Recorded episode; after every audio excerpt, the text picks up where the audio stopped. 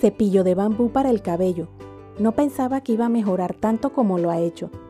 El cambio ha sido poco a poco, pero a pesar de eso, desde la primera vez que lo utilicé, en mi caso tuve menos estática.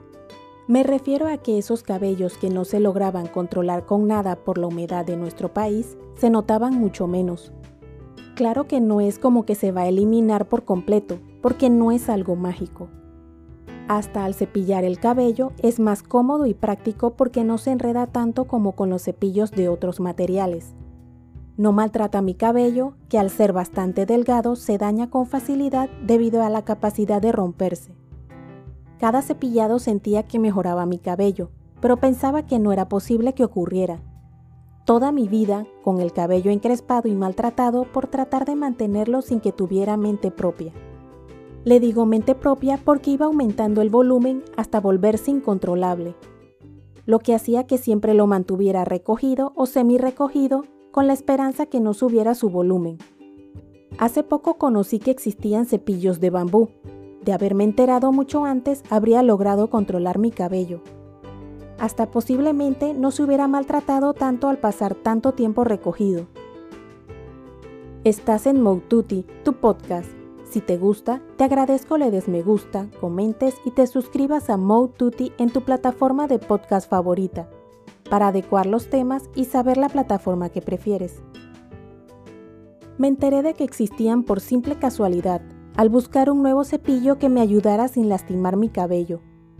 Buscaba originalmente un cepillo sin las bolitas de las puntas que al tener una hebra demasiado fina terminaba enredado en ellas causando el círculo vicioso que dañaba mi cabello, lo que hacía que me lo sujetara con una cola. Y esto no ayudaba a que mejorara su aspecto, ya que se mantenía débil y con hebras partidas. Al pasar el tiempo de utilizar el cepillo de bambú, mi cabello poco a poco logró mejorar. El brillo se lograba notar a lo largo de todo el cabello, porque la grasa natural que antes se quedaba en mis raíces ahora se distribuye. Para que esto suceda hay que cepillarlo solamente con el cabello seco, iniciando desde las puntas. De esta manera se logra desenredar sin maltratarlo, además de lograr distribuir los aceites naturales del cuero cabelludo hasta las puntas, lo que va permitiendo que se mantenga protegido e hidratado para reducir el efecto de la humedad en mi cabello, permitiéndome hacer las paces con mi cabello para encontrar la manera de que se adapte a mis gustos. Al pasar el tiempo, noté cómo mejoraba su aspecto y la resistencia porque antes de nada se quebraba. Por más que lo cuidaba y estaba pendiente de no maltratarlo, era casi una misión imposible. Otra cosa que de pronto influye es que el cepillo lo lavo una vez a la semana. Siento que ayuda a que mi cabello no se ensucie tan rápido. Puede ser porque no quedan residuos ni aceites.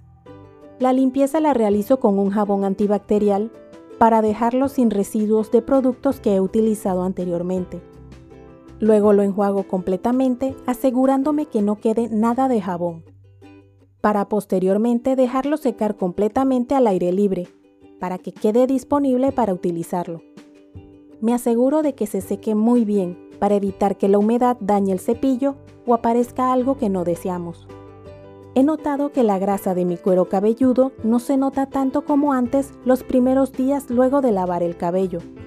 Creo que puede ser que se distribuye a lo largo de todo el cabello y ya no queda en la raíz. De pronto es lo que protege de cierta forma el cabello de las agresiones del ambiente. O hasta puede ser que lo mantiene hidratado para evitar que se maltrate al cepillarlo. El cepillo lo utilizo cuando el cabello está completamente seco ya que es un cepillo a pesar de ser de bambú. Aunque existen peinillas del mismo material, solamente que no he tenido la oportunidad de probarlas. Por ahora sigo usando una que es de otro material porque aún funciona y no se ha dañado. En el momento que deba cambiar la peinilla, voy a probar las hechas con bambú. Sin importar el material del cepillo o peinilla, no debemos olvidar que hay que desenredar el cabello iniciando en las puntas para que a medida que se logra desenredar, se vaya subiendo poco a poco. Otro detalle del cepillo es que la forma de este es medio rectangular, que era la forma que buscaba. Siento que dicha forma es mejor para que el cabello no adquiera volumen. Fue otro punto que cambié, porque antes siempre había utilizado cepillos ovalados. Antes ocupaban menos espacio, pero lo compensa la mejoría que siento que ha tenido mi cabello. Adicional, se logra peinar mucho más rápido porque cubre más rápido todo el cabello. Con menos pasadas al peinar porque cubre más área de nuestro cabello en una sola pasada. Sus puntas son redondeadas sin que le tuvieran que agregar algo a las mismas, lo que logra reducir la posibilidad que mi cabello al ser delgado se enrede en el cepillo y se maltrate.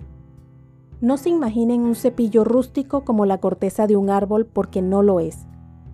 Cada punta además de redondeada es lisa, ayudando a que no exista la posibilidad que mi cabello delgado se enrede. El cepillo de bambú es bastante liviano, permitiendo cepillar el cabello sin problema o cansancio. Es bastante cómodo, aunque no se ha acolchado en el mango, no lo he sentido como un problema. Cepillarse el cabello ahora lo siento como un leve masaje y no como antes que era estresante desenredarlo.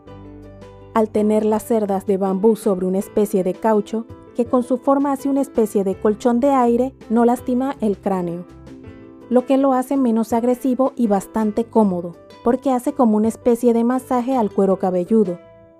No tengo manera de explicarlo, pero para mí ha sido la mejor decisión en especial porque ya no me aparecen unas pequeñas heridas en el cuero cabelludo.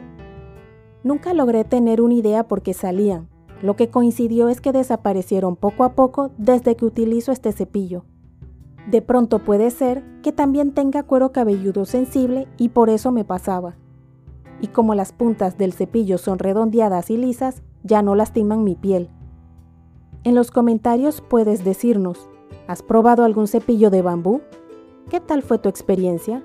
Para ayudarnos entre todas, puedes decir lo que te ha funcionado. Si te gustó, te agradezco te suscribas a mi podcast Mo Tutti en la plataforma de tu preferencia. Indica que te gusta y deja tus comentarios dentro de la cordialidad, para poder adecuar los temas y saber la plataforma que prefieres. Puedes seguirme en mi blog moututi.com, en Instagram, Twitter y Facebook como arroba y en mi canal de YouTube Mo Tutti.